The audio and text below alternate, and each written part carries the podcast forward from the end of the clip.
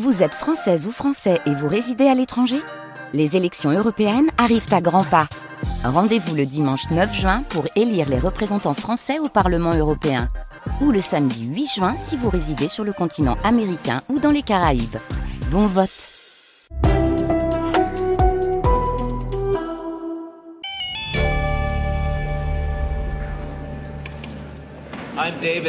Je suis David Ignatius. C'est moi qui vais modérer cette discussion cet après-midi sur Gaza. Avec nous, permettez-moi d'abord de vous présenter nos invités. À ma droite immédiate, le Premier ministre Recep Tayyip Erdogan. Et à ma gauche, le président d'Israël, Shimon Peres. Davos, Suisse, 29 janvier 2009. Ce soir-là, sur la scène de l'ordinaire très feutré et très élitiste Forum économique mondial, un débat, la guerre à Gaza. Sur scène, le président israélien Shimon Peres. Il vient de conclure un très long plaidoyer pour défendre l'offensive israélienne sur Gaza qui a fait plus d'un millier de victimes côté palestinien. Il s'adresse à son voisin, le Premier ministre turc, Recep Tayyip Erdogan. Et voilà Meshal, le chef du Hamas, qui arrive et qui dit Israël a réagi trop violemment. Mais à quoi il s'attendait? Je comprends pas. Que ferait n'importe quel pays? Vous, vous feriez quoi si on tirait sur Istanbul chaque nuit 10 roquettes ou 100 roquettes? Erdogan, visage fermé, prend des notes. Et lorsque le modérateur invite la salle à se lever pour rejoindre le dîner, le Premier ministre turc voix rouge. Une minute. Une minute. Interloqué, l'hôte hésite. Recep Tayyip Erdogan prend la parole. Président Pérez, vous êtes plus âgé que moi. Et vous avez une voix très forte. Je pense d'ailleurs que vous devez vous sentir un peu coupable pour parler ainsi et avec un tel ton. Vous avez tué des civils. Moi, je me rappelle ces images d'enfants tués à Gaza. Shimon Peres rajuste nerveusement son casque de traduction. Erdogan se lève et s'en va. Le lendemain, c'est en héros qu'il est accueilli à son retour en Turquie. Je m'appelle Claude Guibal je suis grand reporter à la rédaction internationale de Radio France. Erdogan, la tentation de l'Empire, épisode 5, le Turc n'a pas d'autres amis que le Turc.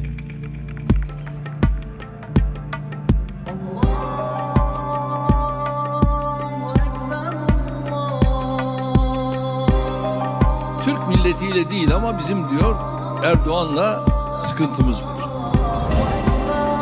Tayyip Erdogan n'est pas un démocrate de cœur. C'est un grand homme politique, grand homme d'État, c'est évident. Le Turc n'a pas d'autres amis que le Turc. C'est un dicton populaire. On l'apprend en Turquie dès le plus jeune âge. Il trouve son origine dans la signature, en 1920, au lendemain de la Première Guerre mondiale, du traité de Sèvres qui consacre le démantèlement de l'Empire ottoman par les puissances européennes. Il établit un Kurdistan indépendant et donne aussi à l'Arménie un territoire plus grand encore que ses frontières actuelles. La puissance de l'Empire, qui rayonnait jusqu'en Europe et dans le nord de l'Afrique, n'est plus. C'est Mustafa Kemal Atatürk qui va renégocier un nouveau traité, le traité de Lausanne, en 1923, à l'issue de la guerre d'indépendance. Malgré tout, plus d'un siècle plus tard, le traité de Sèvres reste un traumatisme pour les Turcs. En premier lieu, pour Recep Tayyip Erdogan. Erdogan et le reste du monde, impossible évidemment de faire le catalogue dans le détail de 20 ans de relations internationales. Mais un schéma, lui, s'impose. Une politique faite de pragmatisme, d'opportunisme, de provocation et de rapport de force. Dans un seul but, préserver les frontières de la Turquie et lui rendre l'influence et le rayonnement qu'elle avait dans le passé au temps de l'Empire ottoman.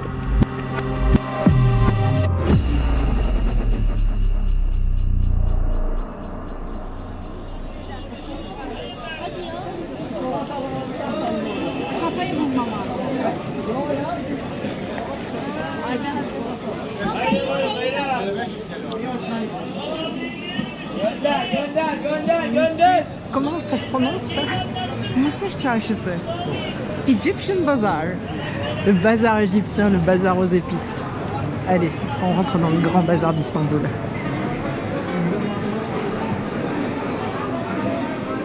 Alors là, ça déborde d'or dans les vitrines, de pâtisseries, d'herbes, des thés, des savons, des épices, de la cannelle en petits fagots, et là des, fruits secs, des figues, des amandes, des loukoums, bien sûr.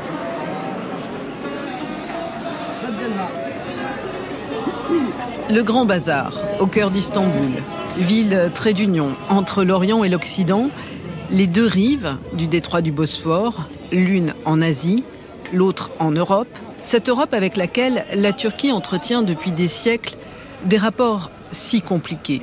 Lors de sa prise de pouvoir en 1996, Nekmetin Erbakan, l'ancien Premier ministre islamiste et père politique d'Erdogan, affichait la couleur. Pour le moment, ce n'est pas une bonne idée d'entrer dans l'Union européenne. Et d'ailleurs, l'Europe ne veut pas de nous avant 2010. La Turquie, avec sa culture, son histoire, fait partie intégrante du monde musulman. C'est la raison pour laquelle nous préférons fonder une union islamique avec les autres pays musulmans. Une position dont Recep Tayyip Erdogan va prendre le contre-pied quand il va chercher à conquérir le pouvoir une poignée d'années plus tard. Le politologue et éditeur turc Ahmet İnsel me l'avait expliqué. Tayyip Erdogan va sentir qu'en 2000, 2001, que la société turque, à l'époque, 60-70% de la société turque, y compris dans le mouvement islamiste, désire l'adhésion de la Turquie à l'Union européenne. Donc il sent ça et d'une manière extraordinaire, il va prendre le drapeau de l'adhésion de la Turquie à l'Union. Il va devenir le leader de l'adhésion de la Turquie à l'Union européenne. Et donc, du coup, réunir derrière lui une partie de plus en plus importante euh, de la classe moyenne. Dans l'épisode précédent, souvenez-vous, nous avons évoqué cette stratégie politique. Après le terrible tremblement de terre de 1999 à Izmit et la non moins terrible crise économique qui a suivi, il y a avec l'Europe la promesse de nouveaux marchés économiques. Mais Recep Tayyip Erdogan, c'est aussi qu'une adhésion de la Turquie à l'Union européenne est aussi la meilleure façon de dégager sa rivale, l'armée, du pouvoir. Un pays membre ne peut pas être dirigé par les militaires. Un pays membre doit aussi respecter les libertés individuelles, à commencer par les libertés religieuses. Et dans la Turquie laïciste, héritée d'Atatürk, l'argument fait mouche auprès des musulmans ouvertement conservateurs et pratiquants victimes de discrimination. Il y a des élections euh, anticipées en 2002 il est toujours dans l'interdiction euh, inéligibilité. Abdullah Gül, du coup, devient Premier ministre. Tayyip Erdogan arrive au pouvoir au mois de mars 2003. Ahmet İnsel, journaliste, éditeur et politologue turc. À ce moment-là, la Turquie, euh, le contexte de la Turquie est particulier parce qu'on sort d'une énorme crise économique. Il y a eu ce tremblement de terre euh, terrible en 99. C'est une Turquie qui est un peu par terre. Et puis, donc, Erdogan qui arrive avec porteur de cette promesse, de cette envie, c'est l'adhésion à l'Union européenne. Et qu'est-ce qu'on voit? On voit un homme politique assez étonnant. D'abord, il est très dynamique, il prend des risques. Par exemple, sur Chypre, c'est un coup de maître.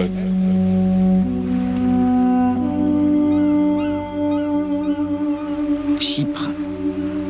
Pour bien comprendre ce qui se joue avec ce référendum en 2004 pour Erdogan, la Turquie et l'Europe, il faut s'arrêter un instant. L'île est divisée depuis 1974 entre chypriotes grecs et chypriotes turcs. Seule la partie grecque était reconnue par l'Union européenne. Un plan de réunification proposé par l'ONU devait permettre l'adhésion de l'intégralité de l'île à l'Union en cas de réunification. jusque-là, la Turquie s'opposait à des résolutions euh, sur la question chypriote et, Tayyip Erdogan a imposé aux militaires et aux milieux nationalistes l'acceptation du plan préparé par le secrétaire général de l'ONU à l'époque, Kofi Annan, qui créait une fédération. Du côté de Erdogan, c'était un coup euh, important parce que c'était, il y avait des résistances importantes dans le milieu militaire, dans les milieux nationalistes. Son allié d'aujourd'hui, euh, à l'époque, il l'injuriait en disant il est, c'est un traître à la nation, etc. La Turquie a changé totalement de position et a soutenu ce plan et a fait en sorte que lors du référendum, la partie chypriote turque euh, a voté euh, pour plus de 70% oui au plan Annan. Ce qui a échoué, c'est la partie grecque euh, chypriote qui a refusé le plan Annan euh, et qui a créé du coup un blocage, euh, le premier blocage dans l'adhésion de la Turquie à l'Union européenne. La partie grecque de Chypre, qui a pourtant rejeté le plan Annan, entre seule dans l'Europe. Pour Erdogan, qui a joué le jeu de l'ONU qui a engagé la Turquie dans les réformes exigées par l'Union européenne, Erdogan qui a joué contre son camp, c'est un coup dur. Et pour l'ensemble des Turcs aussi. Et ça m'a rappelé la colère et l'amertume de certains que j'avais rencontrés en 2017 dans un meeting d'Erdogan auquel j'avais assisté au moment du référendum constitutionnel. En fait, j'ai pas envie d'entrer dans l'Union Européenne, vous comprenez? J'en ai vraiment pas envie. S'ils veulent pas de nous, nous on veut pas de non plus, j'en ai rien à faire. D'ailleurs, ces pays, ils quittent aussi un par un l'Union européenne. C'est le début de la fin pour l'Europe. Heureusement qu'ils n'ont pas voulu nous intégrer, on n'en veut pas. Et puis on est déjà sur les standards européens. On est même mieux que bon nombre de pays européens en ce qui concerne la santé, l'éducation. Nos routes, nos ponts, nos tunnels, on les a déjà construits. C'est pour ça qu'on continue à soutenir Erdogan. C'est l'Europe qui a besoin de nous, c'est pas nous qui avons besoin de l'Europe.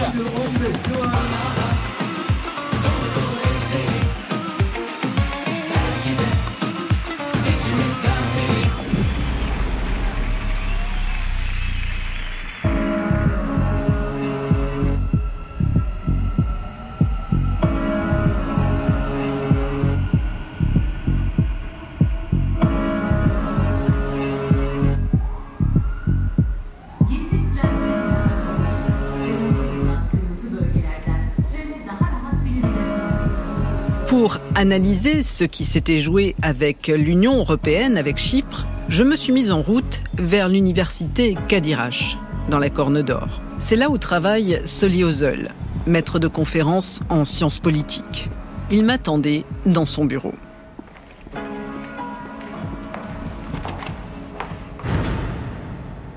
Cyprus.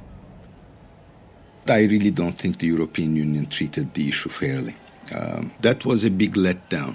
Chypre, je, je, ne pense pas que les Européens étaient ça de façon juste. C'était une grosse déception et c'était, je pense, assez malhonnête. Si l'Union européenne avait été loyale, peut-être que ce processus aurait pu aboutir, mais elle ne l'a pas été. I don't mean to clean the slate for our rulers, but the Europeans il ne s'agit pas de rejeter la faute sur les Européens et de dédouaner nos dirigeants, mais les Européens, avec leur approche hypocrite de la Turquie, leur façon de gérer Chypre et leur manque total de réflexion stratégique, ont contribué à renforcer les préjugés islamistes et à se couper d'une population qui était extraordinairement enthousiaste à l'égard de l'Europe. Au fil du temps, les deux parties se sont éloignées l'une de l'autre. Uh, et comme la Turquie s'est refermée et est devenue plus autoritaire, même ceux qui étaient en faveur de bien meilleures relations avec la Turquie ou avoir la Turquie comme membre de l'Union européenne sont sortis du jeu. Les choses se sont compliquées entre 2005 et 2009 pour des raisons de politique intérieure et extérieure. Et en 2008, Erdogan est parvenu à une conclusion, les Européens ne joueront jamais franc jeu avec moi.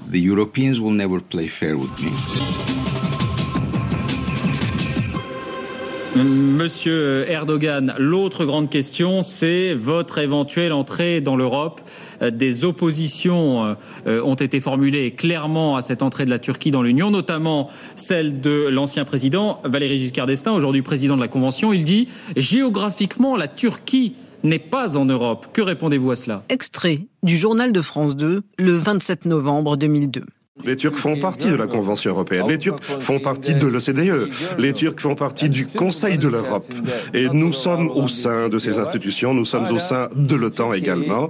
Et euh, malgré tout cela, ils ne voient pas la Turquie au sein de l'Europe. Évidemment, nous sommes en Europe. À Istanbul, assise dans le grand bureau de Soli Özel, avec ses murs tapissés de livres, je me demandais quelles étaient au fond les relations qu'Erdogan entretenait aujourd'hui avec les Européens. Erdogan doesn't take them seriously, quite frankly. Erdogan ne les prend pas au sérieux, très franchement. Il cède à ses menaces et les rapports entre la Turquie et l'Union européenne sont réduits à une relation purement transactionnelle, pleine de ressentiments. Pas avec tous les pays, ceci dit. Les relations de la Turquie avec les pays d'Europe de l'Est sont très bonnes. Je veux dire, Orban et Erdogan s'entendent comme la roue en foire. Parce que les Européens de l'Est et les Européens de l'Ouest ont aussi des intérêts très différents. On peut le voir avec la guerre en Ukraine. La Turquie poursuit donc ses relations bilatérales. C'est un gros marché mais donc en ce moment, les relations entre la Turquie et l'Union européenne sont dans le coma.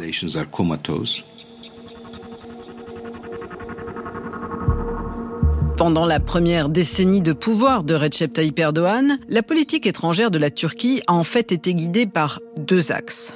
L'adhésion à l'Union européenne et la politique du zéro problème avec les voisins. La Turquie cherche à améliorer au maximum ses relations avec tout le monde, à commencer par les pays de son environnement proche.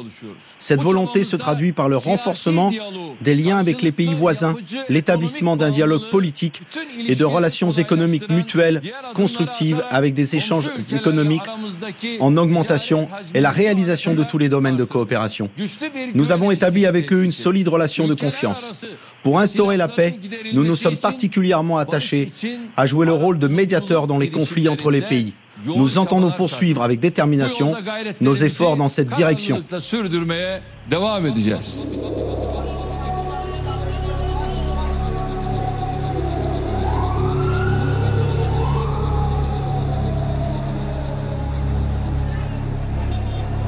En écoutant Soliozel, je me suis demandé si au fond ce n'était pas la désillusion européenne qui avait poussé Erdogan, le pragmatique, à adopter cette stratégie de profondeur stratégique, pensée par son ministre des Affaires étrangères, Ahmed Davutoglu. Jusqu'alors, la priorité internationale de la Turquie, c'était l'Europe, au détriment de ses voisins et du monde arabe, ce qui était pourtant sa zone d'influence à l'époque de l'Empire ottoman. Alors, l'Europe ne veut pas de nous? Très bien, devenons un pouvoir régional. La recherche, toujours, de la puissance. Ce néo-ottomanisme, c'est comme ça que les chercheurs l'appellent, j'ai demandé au politologue Ahmet Insel jusqu'à quel point c'était pour Erdogan une tentation de l'empire. Tentation d'empire peut-être symbolique. Euh, je pense qu'il est conscient que la Turquie ne peut pas élargir ses frontières au-delà. Mais c'est plutôt euh, cette volonté de devenir une euh, puissance euh, régionale et, et donc d'être présent là où il peut. parce que Erdogan veut reconstituer une image auprès de son, de son électorat, une image de la Turquie qui a sa place dans le concert des grands. Et il y a un vide de pouvoir dans la région et la Turquie remplace. Là-dessus, je dirais, même si c'était pas Erdogan et si c'était un euh, président euh, centriste de droite libérale ou de centre-gauche, sur l'Afrique, sur euh, la Libye, sur le partage des zones économiques en Méditerranée, etc., la politique ne sera pas très très différente.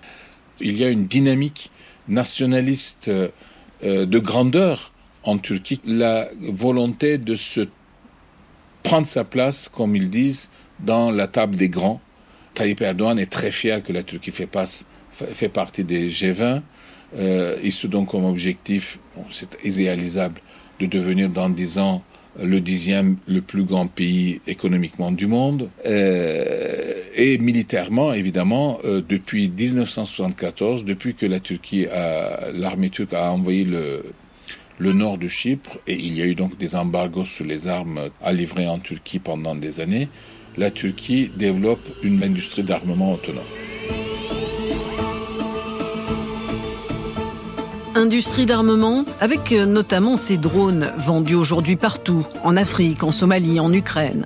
Industrie culturelle aussi. Avec Erdogan, en quelques années, la Turquie s'est mise à inonder le monde arabo-musulman de séries télé, notamment celles produites pour Ramadan, regardées avec avidité chaque soir dans tous les foyers musulmans pendant ce mois de fête. La Turquie concurrençant l'Égypte, le phare jusqu'alors incontesté du soft power arabo-islamique.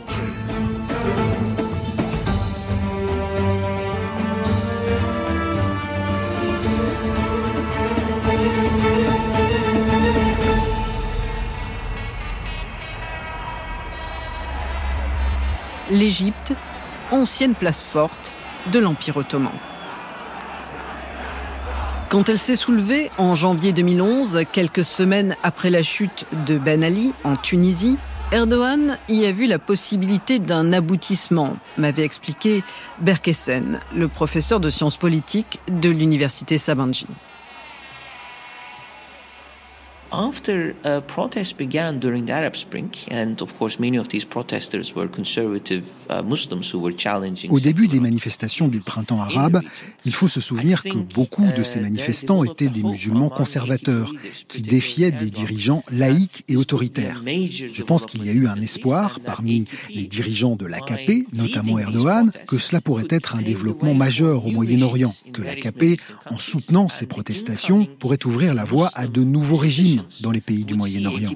Les nouveaux dirigeants politiques musulmans auraient considéré l'AKP comme un grand frère. Cela aurait permis d'étendre vraiment l'influence politique de la Turquie dans la région. Et donc, après 2011, la politique étrangère turque a pris position de façon affirmée du côté des manifestants, tant qu'ils étaient sunnites. Par exemple, au Bahreïn, où c'était des chiites qui défiaient une monarchie sunnite.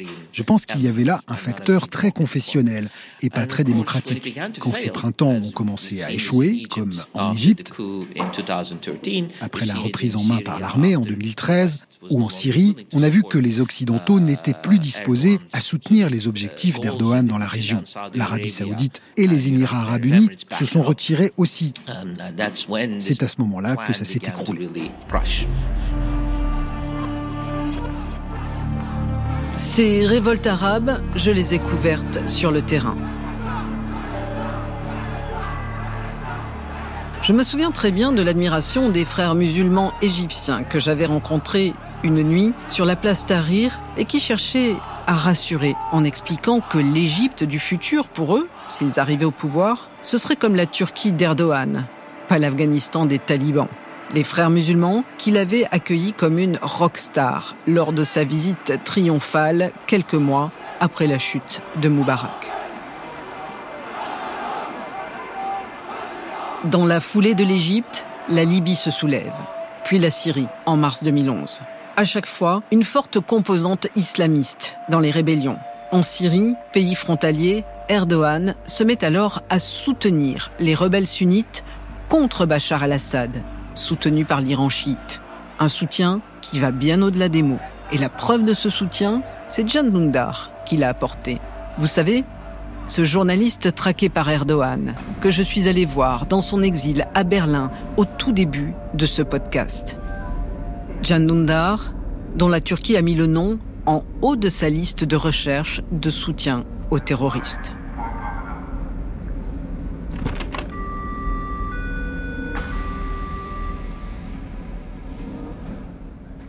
I published a story in 2015 about en 2015, j'ai écrit un article expliquant comment les services de renseignement turcs fournissaient des armes aux radicaux islamistes en Syrie. On a sorti des preuves, des vidéos montrant les armes chargées sur des camions. Um, Après qu'on a publié ça, Erdogan a dit ⁇ Celui qui a publié ça en paiera lourdement le prix. Je ne le lâcherai pas. ⁇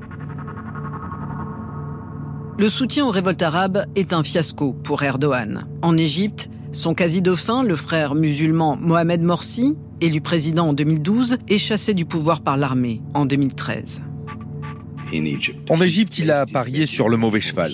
Soli Ozel, professeur de relations internationales. 2013, of course, is an interesting year because in 2013 2013 est une année intéressante car cette année-là, il est reçu à la Maison Blanche. On a su plus tard que ça avait été très tendu. Obama l'a accusé de soutenir les djihadistes. Il est revenu et 12 jours plus tard, après son retour des États-Unis, en Turquie, la révolte de Gezi explose. 80 out of 81 of Turkey's provinces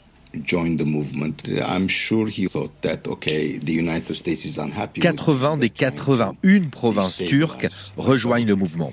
Je suis persuadé qu'il s'est dit, OK, les États-Unis ne sont pas contents de moi, ils essaient de déstabiliser mon gouvernement.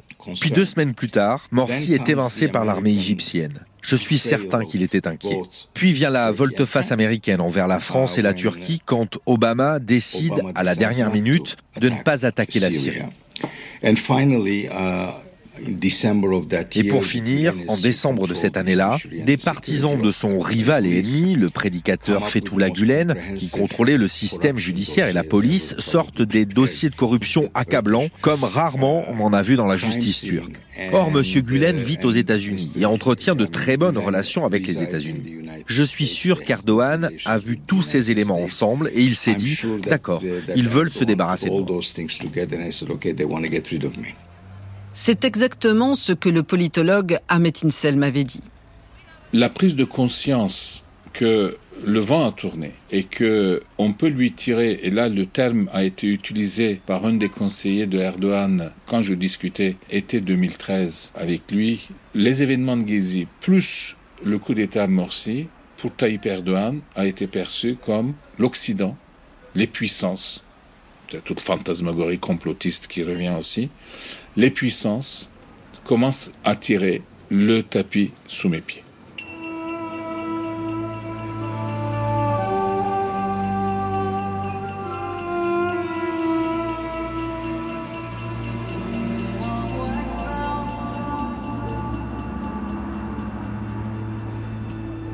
Pour Erdogan, la chute de Morsi en Égypte est violente. Les conséquences de son engagement en Syrie aussi. Berkessen, le professeur de sciences politiques, en avait fait le constat.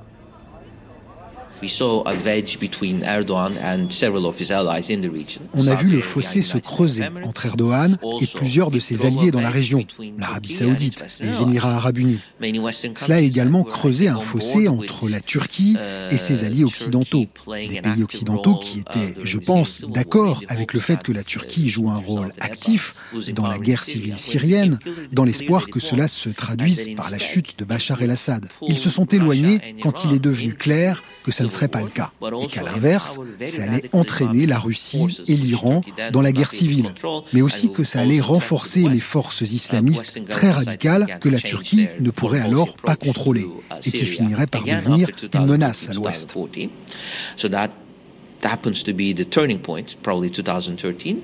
Je dirais que les gouvernements occidentaux ont modifié leur politique étrangère envers la Syrie vers 2013-2014. Le tournant, c'est probablement 2013. Et après aussi, on a vu de plus en plus de réfugiés syriens traverser la frontière et s'installer en Turquie. Ça a changé la situation démographique. Ce n'était peut-être pas une grande préoccupation pour Erdogan à l'époque, mais au fil des ans, le nombre de réfugiés syriens accumulés en Turquie a fait de la Turquie le plus grand pays d'accueil de réfugiés au monde. Cela a aussi fragilisé les projets d'Erdogan. Pour finir, le fait que les Kurdes syriens aient réussi à sécuriser une région autonome le long de la frontière syrienne-turque et qu'ils aient obtenu un soutien militaire américain pour ce faire, et qu'ils se soient battus contre l'État islamique, ce qui leur a valu la reconnaissance des gouvernements occidentaux, ça, ça a été probablement le dernier clou dans le cercueil de la politique syrienne de la Turquie. Et maintenant, c'est le bordel. Berkessen avait fini sa démonstration en me regardant d'un air consterné et impuissant. Exactement le même regard que celui qu'avait eu Soli Ozel, le chercheur en relations internationales. The uh, illusions of the or the adolescent dreams les illusions, les rêveries adolescentes sur les révoltes arabes ont coûté très cher à la Turquie. Cette approche idiote de la Syrie a fait de la Turquie le pays d'accueil de plus de 4 millions de réfugiés syriens avec des bastions djihadistes au sud de la frontière, sans parler des extensions et des cellules à l'intérieur du pays.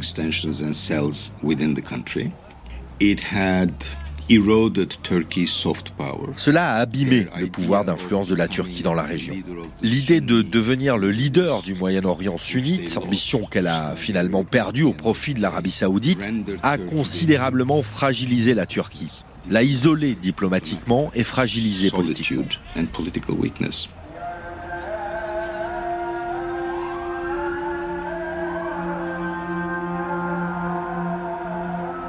À ce moment-là, j'ai repensé aux trois mots que Soli Ozel m'avait donnés, comme les autres, lorsque je lui avais demandé de me décrire la personnalité d'Erdogan.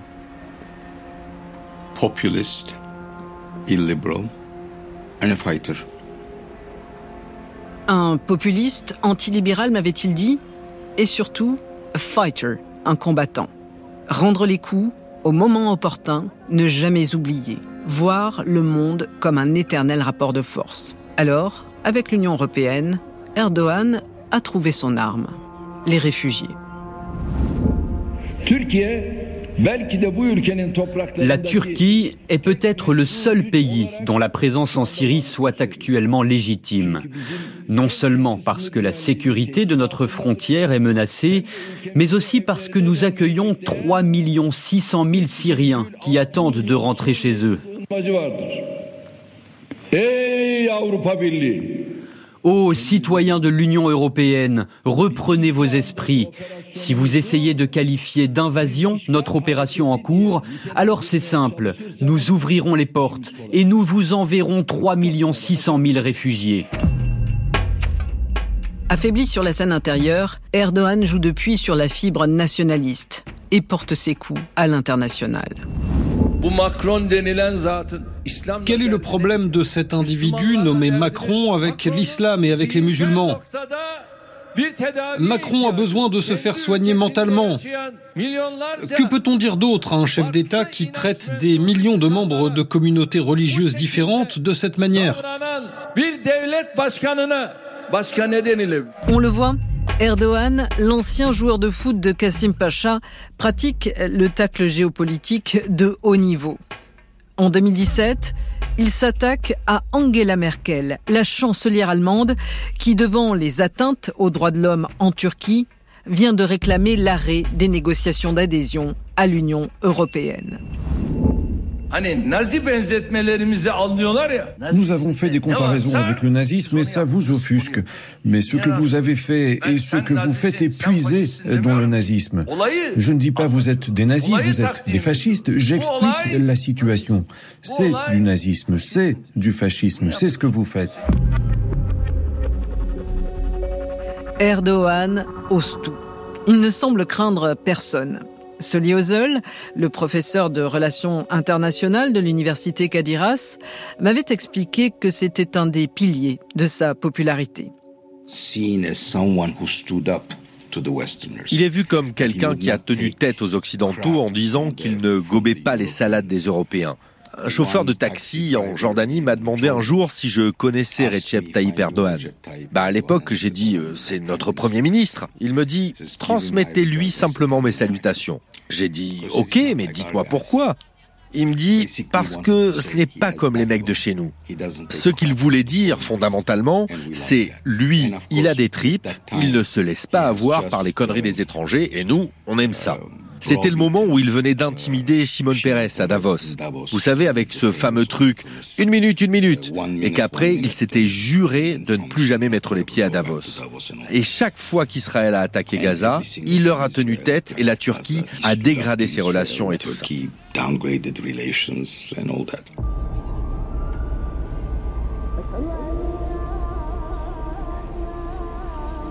En 2018, Recep Tayyip Erdogan va tenter de porter un coup à l'Arabie saoudite. Avec Riyad, la brouille est consommée, notamment sur le terrain syrien, où les deux pays, qui se disputent le leadership du monde sunnite, soutiennent des groupes islamistes rivaux. Le 2 octobre 2018, le journaliste Jamal Khashoggi, un ancien proche du pouvoir saoudien devenu opposant, entre dans le consulat d'Arabie saoudite à Istanbul.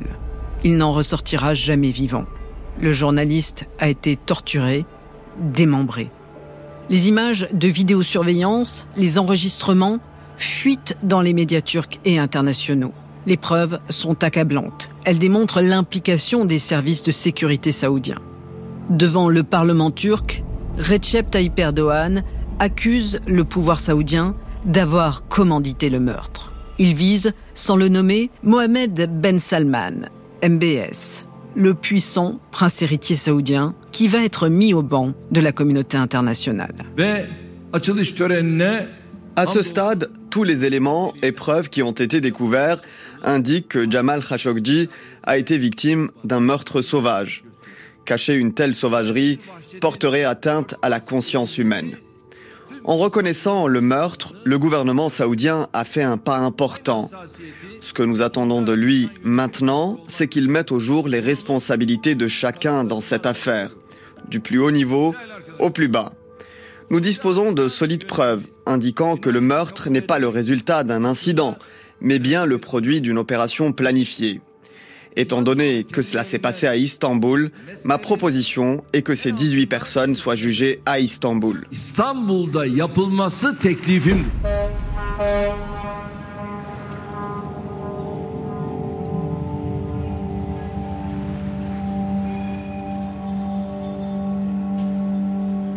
Avril 2022, quatre ans plus tard, Ankara enterre pourtant le procès en le renvoyant devant la justice saoudienne. Affaiblie économiquement, plombée par l'inflation, la Turquie a en effet désespérément besoin d'argent, et donc des capitaux saoudiens. Voilà, parce que là, on arrive sur le Bosphore. Tu veux qu'on court pour l'attraper? Allez, on court. On court pour attraper le ferry. Ah non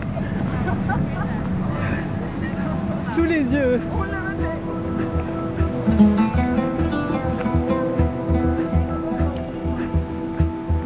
S'adapter aux circonstances.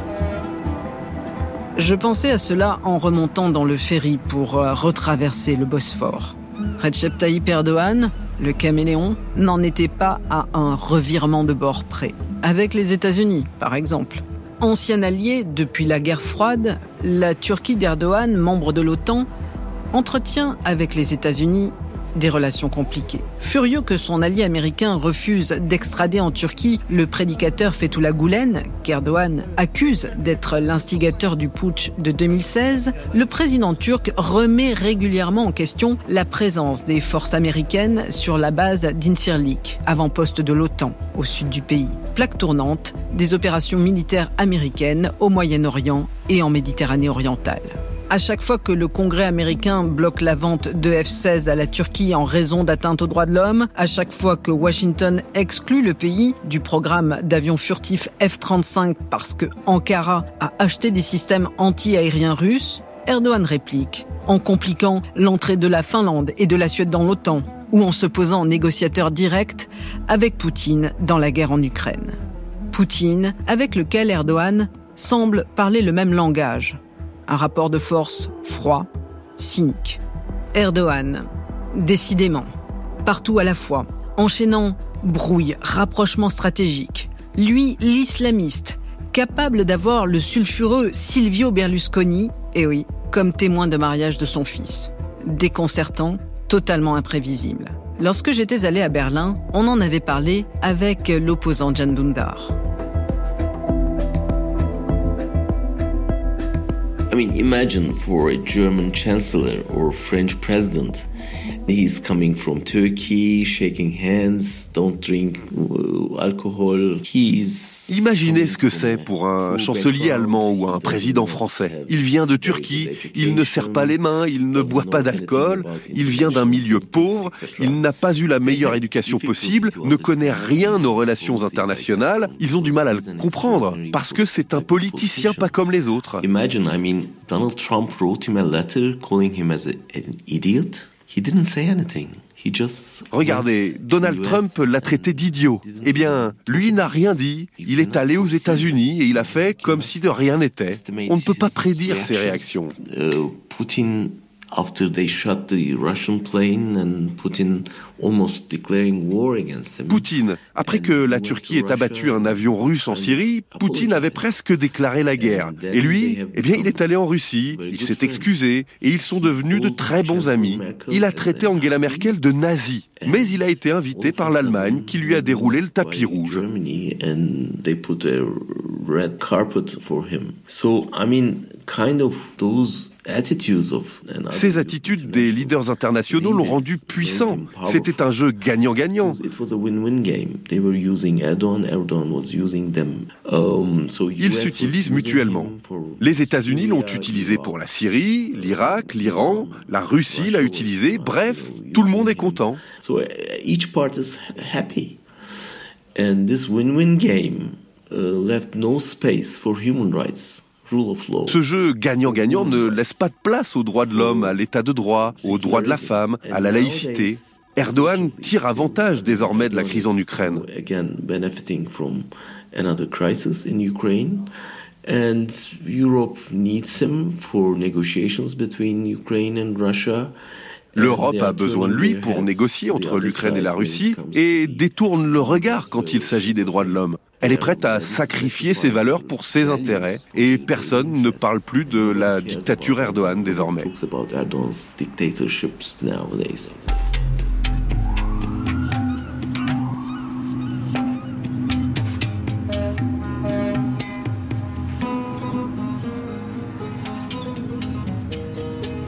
En descendant du ferry, j'ai marché au bord de l'eau salée du Bosphore en regardant l'autre rive d'Istanbul.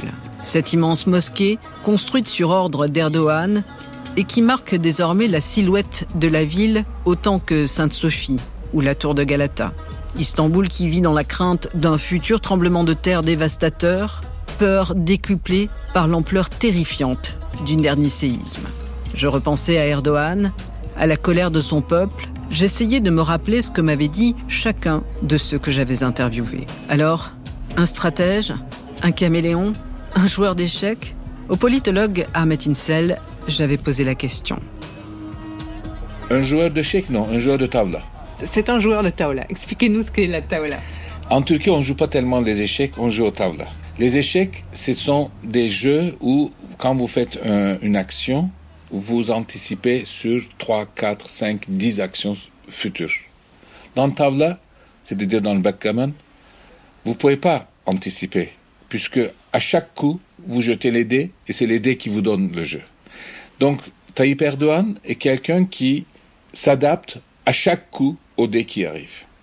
Poutine est un joueur d'échecs. Tayyip Erdogan est un joueur de backgammon le backgammon. On continue d'y jouer partout, en Turquie, à l'ombre des cafés. Comment Erdogan arrivera-t-il cette fois à relancer les dés? Berkesen, le professeur de sciences politiques que j'avais interviewé à Beşiktaş, avait eu cette réponse. Il ne fait pas de prisonnier. Même quand il est dos au mur, qu'il réalise qu'il n'a pas moyen de s'échapper, il te laboure le visage. Il se bat. Il ne fait pas marche arrière. Il ne fait pas de compromis. Pas avec ses ennemis. Il se bat. Il se bat jusqu'au bout.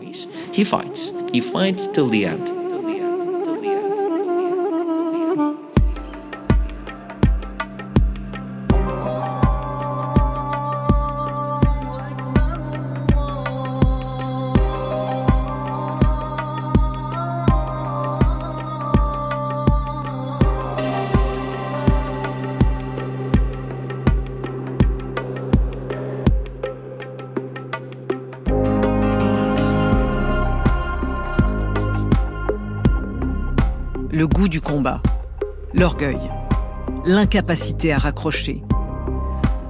Tous ceux que j'ai vus dans cette enquête, à Paris, à Berlin, à Ankara, à Istanbul, qu'ils soient opposants ou partisans, tous m'avaient absolument dit la même chose. Tous m'avaient parlé de ce trait dominant à travers les mille et un visages d'Erdogan.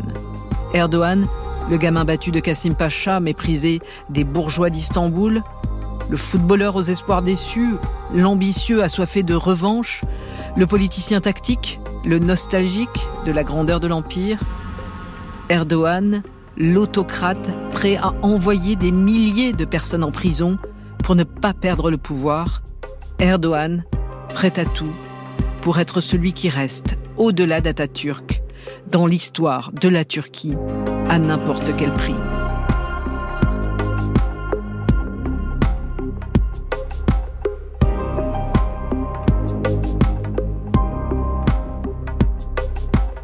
Erdogan, La tentation de l'Empire est un podcast original de France Inter en collaboration avec la rédaction internationale de Radio France. Réalisation Fabrice Lègle, documentation Emmanuel Fournier, prise de son Paola Collin, Marie Potier, Gilles Gaillard, Loïc Frapsos, Fabrice Desmas. Mixage Basile Bocquer, Benjamin Orgeret, Assistant stagiaire, Étienne Kennel.